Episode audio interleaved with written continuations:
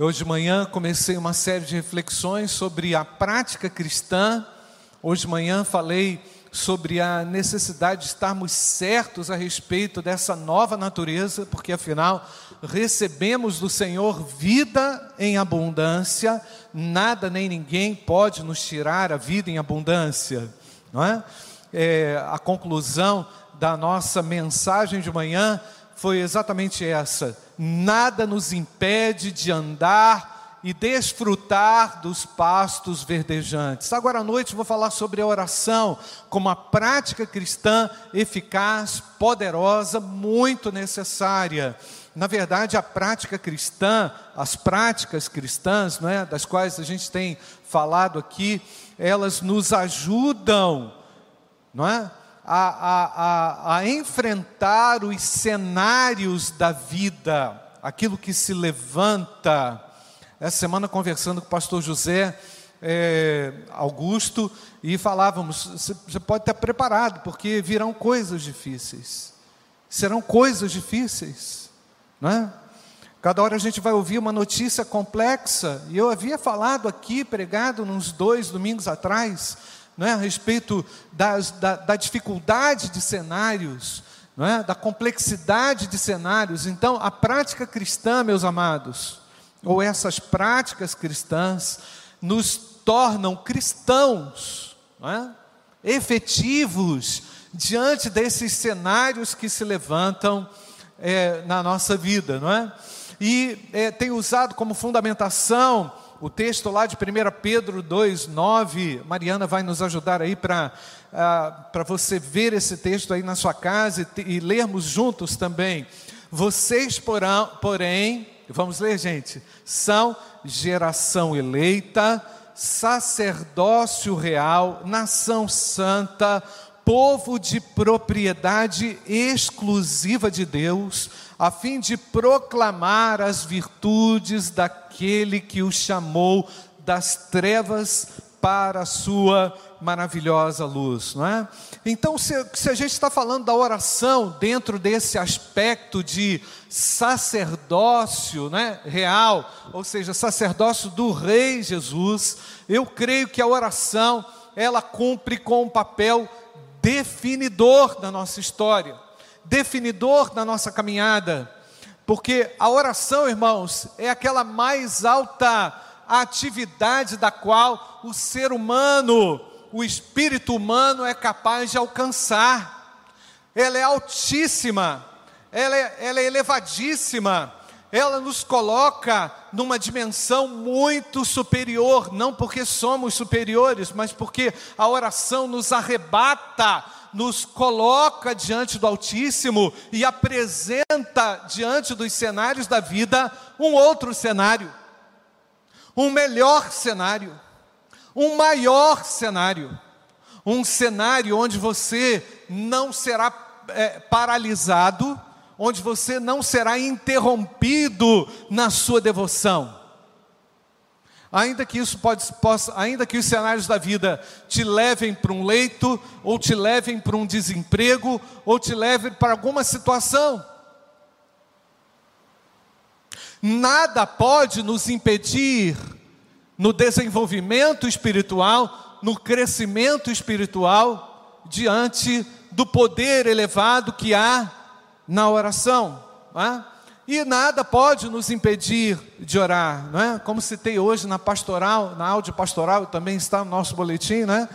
Quando Jesus viveu aqui entre nós, irmãos, ele sentiu nas suas próprias emoções a resistência que os cenários adversos ofereciam a ele. E é muito curioso quando você começa a olhar a trajetória de Jesus, e perceber que a trajetória de Jesus foi marcada por ações. Normalmente nós gostamos de pensar nisso, né? Jesus curou, Jesus ensinou, Jesus modificou a, a, a, o paradigma religioso, mas a gente não lembra que Jesus também orou. E por que é que Jesus orou? Nós poderíamos especular tantas coisas, mas a maior e a mais certa afirmação é porque realmente Jesus, como homem, 100% homem, sabia desse elevado grau da dimensão que ele poderia alcançar através da oração.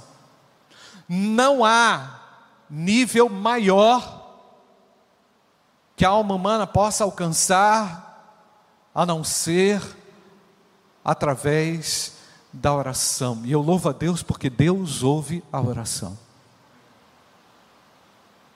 Deus atende a oração. E é curioso, eu quero citar, já que eu estava falando de Jesus, eu quero citar aqui uma, uma situação muito peculiar, irmãos, de oração. Está lá em Lucas capítulo 5, verso 14 e, e até o verso 16, a Mariana vai colocar aqui, porque Jesus se retirava diante da pressão humana. É interessante, irmãos, porque aquela pressão o levaria a uma popularidade. Aquela pressão o levaria a, um, a uma projeção social. Mas o que, que Jesus fez? Jesus saiu da projeção, Jesus saiu do cenário. Olha o que, que o texto diz: Jesus ordenou-lhe que não contasse isso a ninguém, e acrescentou: tinha acontecido uma cura, olha o que, que Jesus fez ali, não fala para ninguém, tipo assim, abafa o caso, mas vá e apresente-se ao sacerdote e ofereça pela purificação o sacrifício que Moisés ordenou para servir de testemunho ao povo. Pode deixar aí, Mariana. Servir de testemunho. Jesus então quis com aquela cura, não que o nome dele fosse projetado de uma forma magnânime, mas através daquele curado, muitas pessoas conhecessem o poder de Deus. Esse princípio, irmãos, é o princípio da multiplicação da intervenção de Deus. Quando nós, alcançados pelo poder de Deus, podemos testemunhar. Pode prosseguir, Mariana, versículo 15, eu acho, né? Porém, o que se dizia a respeito de Jesus se espalhava cada vez mais, e grandes multidões afluíam para ouvir e para serem curadas de suas enfermidades. Versículo 16: Mas Jesus, porém, se retirava para lugares solitários e o que, irmãos? E orava. Pastor Júnior, Pastor José, queridos irmãos que estão aqui, Jesus preferiu estar com Deus do que estar bem na popularidade, como diz. Aliás, esse é um parâmetro atual. O indivíduo tem que estar bombante, não é? Ou na rede social, ou não sei o quê. A gente aprende com Jesus que o essencial para a vida não são as coisas que normalmente nós costumamos valorizar e focar, porque está aí na onda.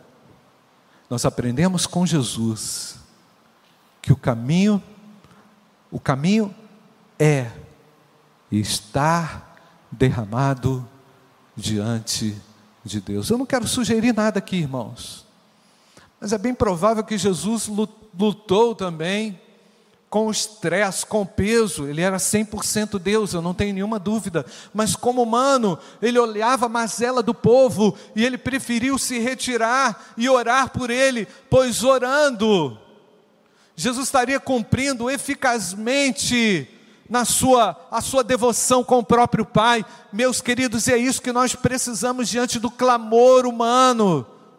Nós não damos conta de toda essa explosão de situações, de casos. Eu estou lembrando aqui que a média de mortes da semana foi 2.100 pessoas por dia. Quem é que dá conta, Rodrigo, do negócio desse? Quem é que dá conta de perceber um movimento tão forte contra a vida, tirando a vida?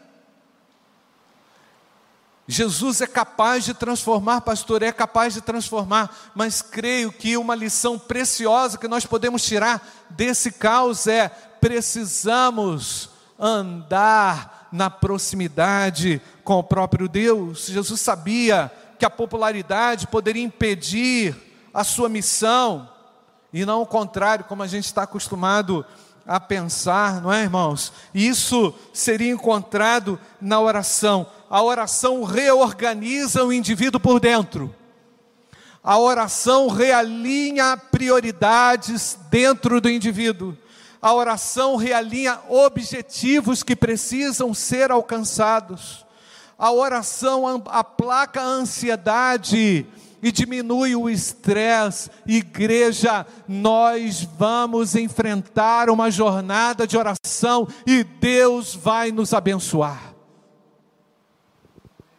Nós vamos retornar e dobrar os nossos joelhos diante do Pai e o Senhor vai nos abençoar. Jesus veio ao mundo, irmãos, para servir como instrumento de Deus para a salvação, e o seu único compromisso não era com a popularidade, o seu único compromisso era com Deus, seus únicos, né? Com Deus e com a missão e certamente ele, ao perceber a doença do povo, o flagelo do povo, ele pensou: isso é pesado, isso é difícil, como o ser humano sofre sem a presença de Deus. Mas nós somos o povo que conhecemos a grandiosidade que há na presença de Deus. Nós somos o povo que conhecemos os mananciais, os deleites que emanam na presença de Deus.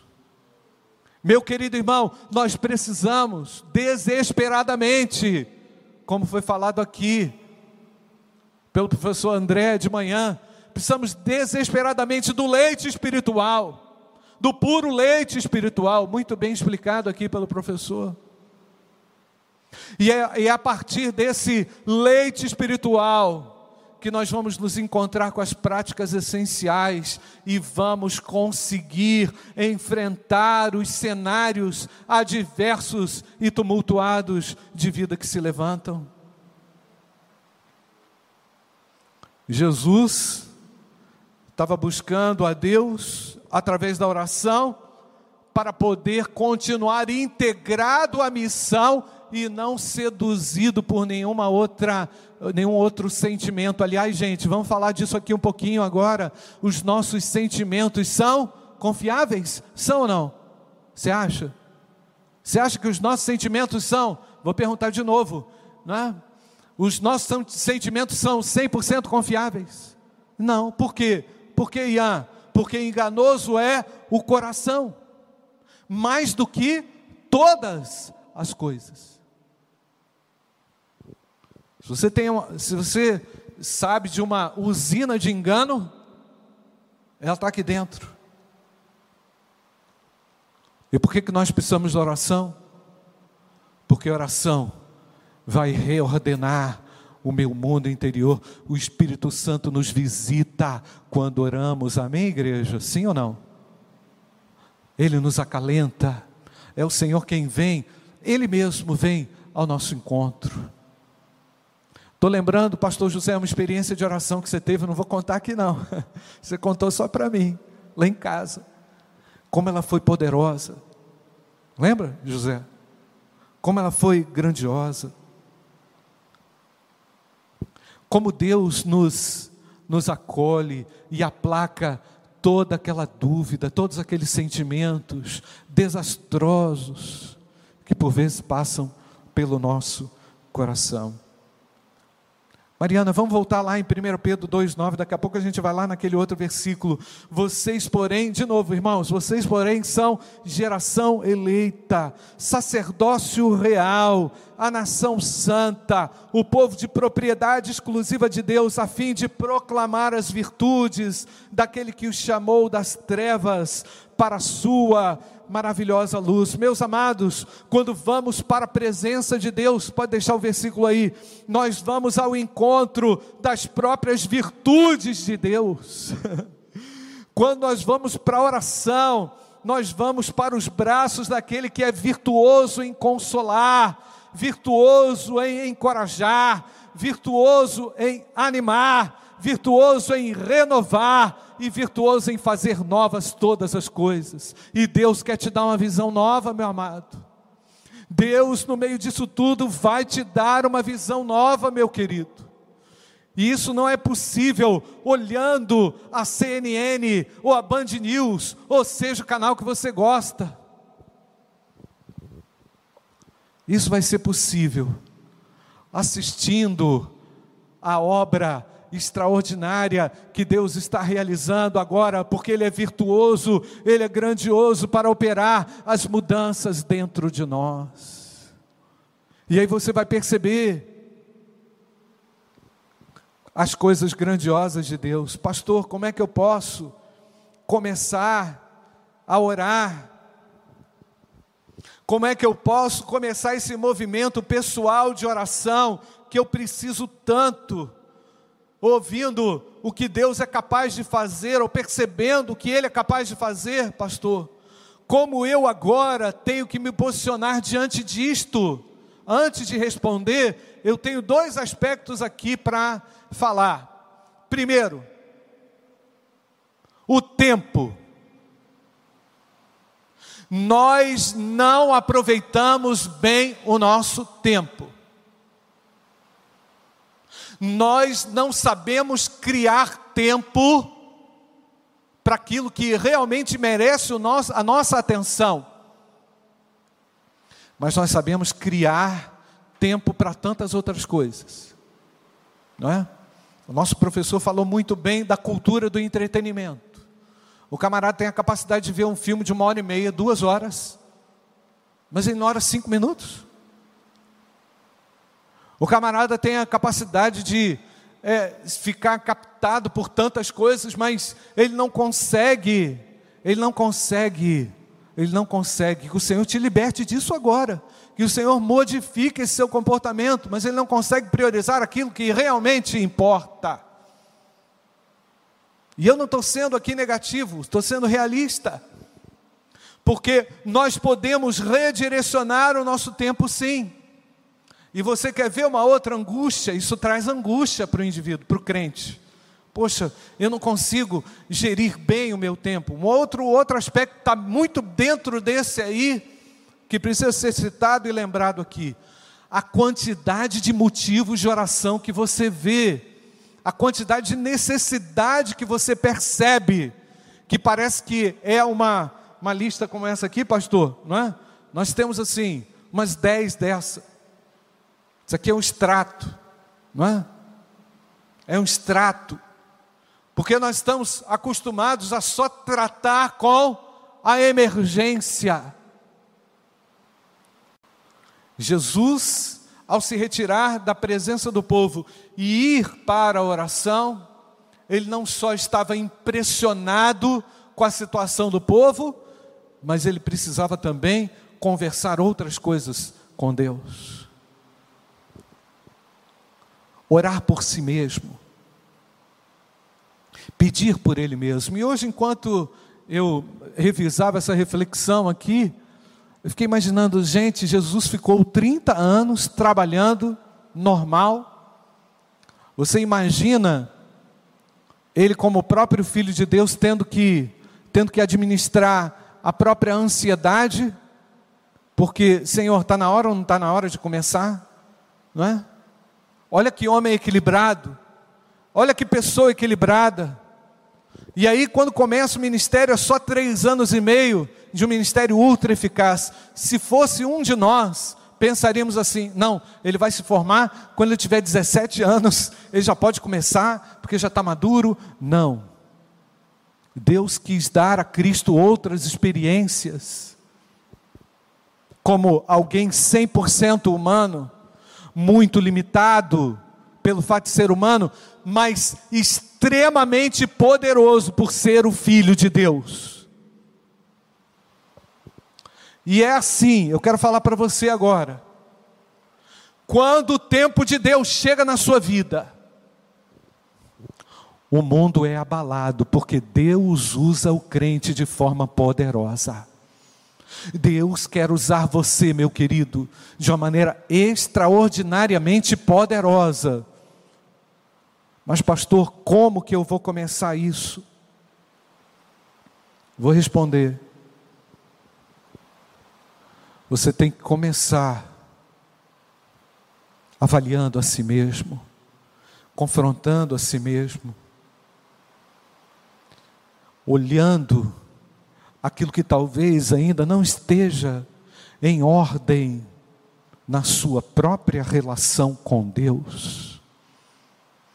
Então, a minha orientação comece pela confissão honesta e sincera dos seus pecados não confessados. Olha lá o que, que disse o salmista, pode voltar aí, Mariana, no Salmo 139, versículo 24. Olha, olha aquele que era ungido de Deus, como que ele orou. O que está escrito, irmãos? Vê se há em mim algum caminho mau e guia-me pelo caminho eterno. Olha que oração extraordinária, gente. Individual do rei Davi. Pai, vê se tem alguma coisa errada dentro de mim. Porque se Deus quer te usar como intercessor dentro de um sacerdócio santo, você que é nação de Deus, você que já faz parte do rebanho de Deus, você que já foi arrebanhado e tem a convicção de que agora você vive uma vida abundante com Deus, como falei hoje de manhã, por que não orar assim? Por que não reconhecer se de repente há algo pedindo pelo Espírito Santo de Deus? Não sou eu que vou acusar ou dizer algo a seu respeito. Mas por que, que você não ora dizendo, Senhor, vem sondar o meu coração? Será que eu estou sendo um marido de acordo com a, com a vontade de Deus? Será que eu estou sendo um, um líder conforme a vontade de Deus? Será que aquilo que eu tenho pensado, aquilo que passa pela minha mente, pode ser revelado e publicado para todo mundo, sem causar constrangimento em mim? Será que aquilo que o Senhor tem visto no meu coração, é resultado da tua santidade em mim. Ah, irmãos, a gente precisa do Salmo 139, versículo 24. E se você quer desenvolver a prática cristã da oração para enfrentar os cenários da vida, você primeiro precisa ser sondado pelo próprio Deus. E eu quero dizer, o Espírito Santo está pronto para fazer isso no seu coração. Agora você tem coragem de falar isso com Deus? Está aí, Mariana, o texto, né? Vê se há em mim. Vamos repetir todo mundo que está aqui? Todo mundo meia dúzia, né? Vamos repetir nós. Tipo assim, é nós, né, pastor? Vamos repetir? Vê se há em mim. E guia-me pelo caminho eterno. Olha só, irmãos, que dimensão Ó oh, Pai, não me deixe andar pelo caminho tortuoso dessa vida, mas me guia pelo caminho eterno, aleluia. O Senhor inaugurou um caminho eterno, Jesus Cristo veio dar vida eterna, Jesus Cristo já nos deu a vida eterna, é por esse caminho que nós precisamos trafegar diariamente. Então, meu amado, se você quer começar uma vida de oração, comece com a autoconfrontação honesta e sincera. Pai, o que é que eu tenho que abandonar? Pai, o que é que eu vou abandonar com coragem? Mas sabe o que acontece, irmãos? Temos dificuldade porque o nosso orgulho é grande. A gente não quer admitir erro. A gente não quer dizer que a gente é fraco. A gente não quer admitir os nossos próprios pecados, mas, meu querido, o Senhor que te vê agora, Ele conhece você e vai para a presença de Deus. Resolve o teu problema com Deus. Ah, Pai, sabe, eu preciso, eu preciso de libertação. Conversa com Ele esse negócio não sai de mim, esse negócio garrou em mim e, e, parou, e eu não quero isso, e eu não vou me deixar aprisionar por nada, porque eu sei que o meu Deus me deu um sacerdócio, eu sou nação santa. Ore honestamente, sinceramente, diante de Deus: Senhor, há um caminho mal dentro de mim, olha e me guia, e o Senhor vai te guiar, porque Ele tem pastos verdejantes para você. Ah, pastor, mas isso aí vai resolver o problema da pandemia? Não, mas vai te resolver o seu problema. vai resolver o seu problema individual, de, da inércia. Então, meu querido, organize-se espiritualmente, emocionalmente, fale com Deus, Senhor. Eu tenho tempo, não consigo administrar bem o meu tempo, e há tanta coisa para fazer e eu não vou ficar frustrado. Quando eu digo tanta coisa para fazer e guerrear, eu estou falando é em oração. Porque se a gente olhar a lista, coloquei aqui algumas sugestões. Olha aqui, a sua vida pessoal, a sua pureza, a sua santidade, o abandono, de repente, do Instagram e de tanta coisa que te aprisiona, tanto entretenimento, orar pelo governo, orar pela igreja, orar pelos visitantes, orar pelos seus relacionamentos discipuladores, orar pela obra missionária. Porque quando a gente fala de oração, irmãos, normalmente a gente está pensando em coisa para resolver a nossa vida, em súplicas. Mas não é essencialmente isso que se fundamenta a oração, inclui também a súplica, pastor, mas não é essencialmente isso. A prática espiritual saudável a prática cristã saudável me coloca na brecha como um intercessor, e Deus há de levantar intercessores nesse tempo, porque eu creio que esse é o tempo de despertamento espiritual da igreja. Aí depois você ora pelos obreiros para a seara do Senhor, ora por missões na sua cidade, no seu estado, por suas finanças, pela economia, e você vai orar por todo mundo. E é assim, irmãos, quando nós somos tomados por Deus, tomados, hein? Ouve bem o que eu falei.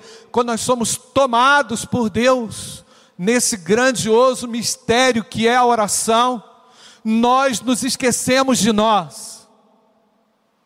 Nós nos lembramos de confessar, mas o próximo passo é lembrar da humanidade, lembrar da, da, daquilo que é prioridade para Deus, não prioridade para mim. Sabe o que eu falei de manhã? Eu vou repetir. Por vezes nós queremos criar pastos verdejantes para nós, irmãos. E Deus está destruindo os nossos pastos, falsos pastos, porque no pasto do Senhor não há seca, ele está sempre regado pela manifestação grandiosa e poderosa do próprio Deus. Faz essa oração. Vê se há em mim algum caminho mau e guia-me pelo caminho eterno. E você vai encontrar uma dimensão tremenda te aguardando. Por quê? Porque você é povo de Deus, porque você é nação sacerdotal, você foi chamado por Deus para anunciar as virtudes daquele que te tirou das trevas para a sua maravilhosa luz. Nosso Deus é virtuoso, glória a Deus por isso, igreja. Nosso Deus é grandioso. Mas, como eu falei, irmãos, a maioria das nossas orações estão relacionadas às, nossos, às nossas súplicas ah, pastor, tem um calinho aqui. Ah, Senhor, tem um calinho aqui. Ah, Senhor, estou com a. Peraí, gente. Cadê a visão do povo de Deus?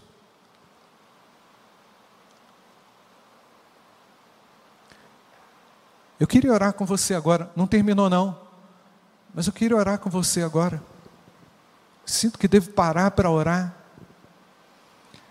E nós vamos prosseguir. Feche seus olhos. E o Ian vem aqui daqui a pouco para a gente fazer uma parte e nós vamos orar. Feche seus olhos. Pai, obrigado porque diante da maravilhosa presença do Senhor, manifesta pelo teu poder e pelo Espírito Santo a tua igreja. Nós, como igreja, viemos à tua presença para orar, para pedir, para suplicar por nós mesmos, Senhor. A exemplo de Davi, também oramos agora. Vê se há em mim algum caminho mau e guia-me pela vereda eterna. Nós não queremos sair da vereda eterna, Senhor. Nós sabemos que através da vereda eterna, nós conseguiremos enfrentar os mais difíceis cenários da vida. E se a coisa está difícil, pode piorar. E eu sei que contigo nós vamos vencer.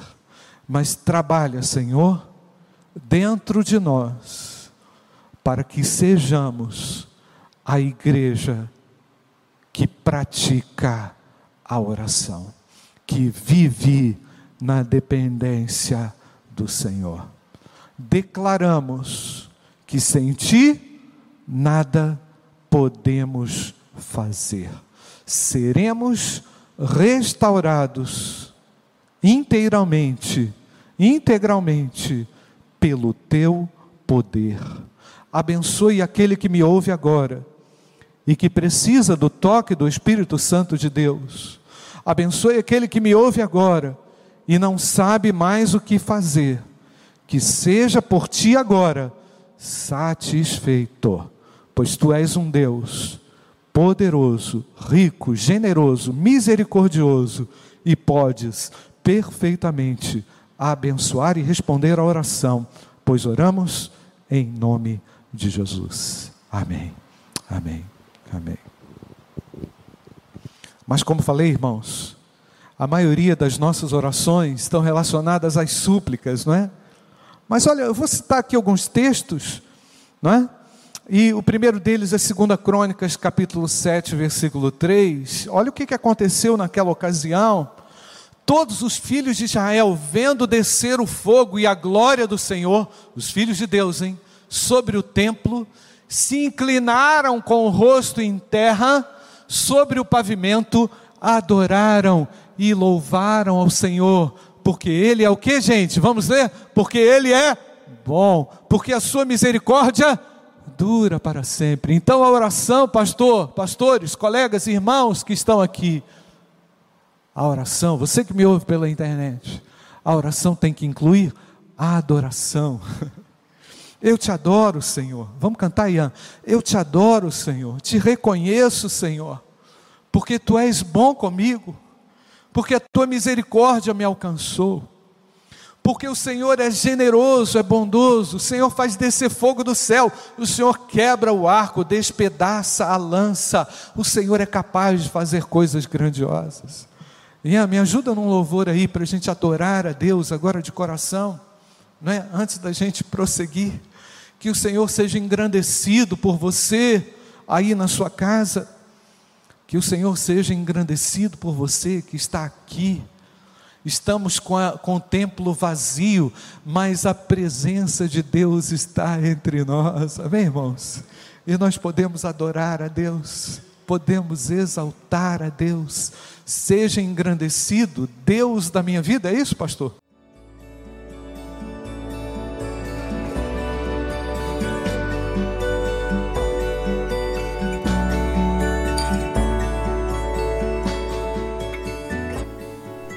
Igreja Batista do Bom Retiro tem plena convicção de que a palavra de Deus é poder para salvar e transformar vidas. Nosso desejo é que essa mensagem tenha alcançado seu coração. Para saber mais sobre quem somos e em quem acreditamos, acesse ibbrpatinga.com.br.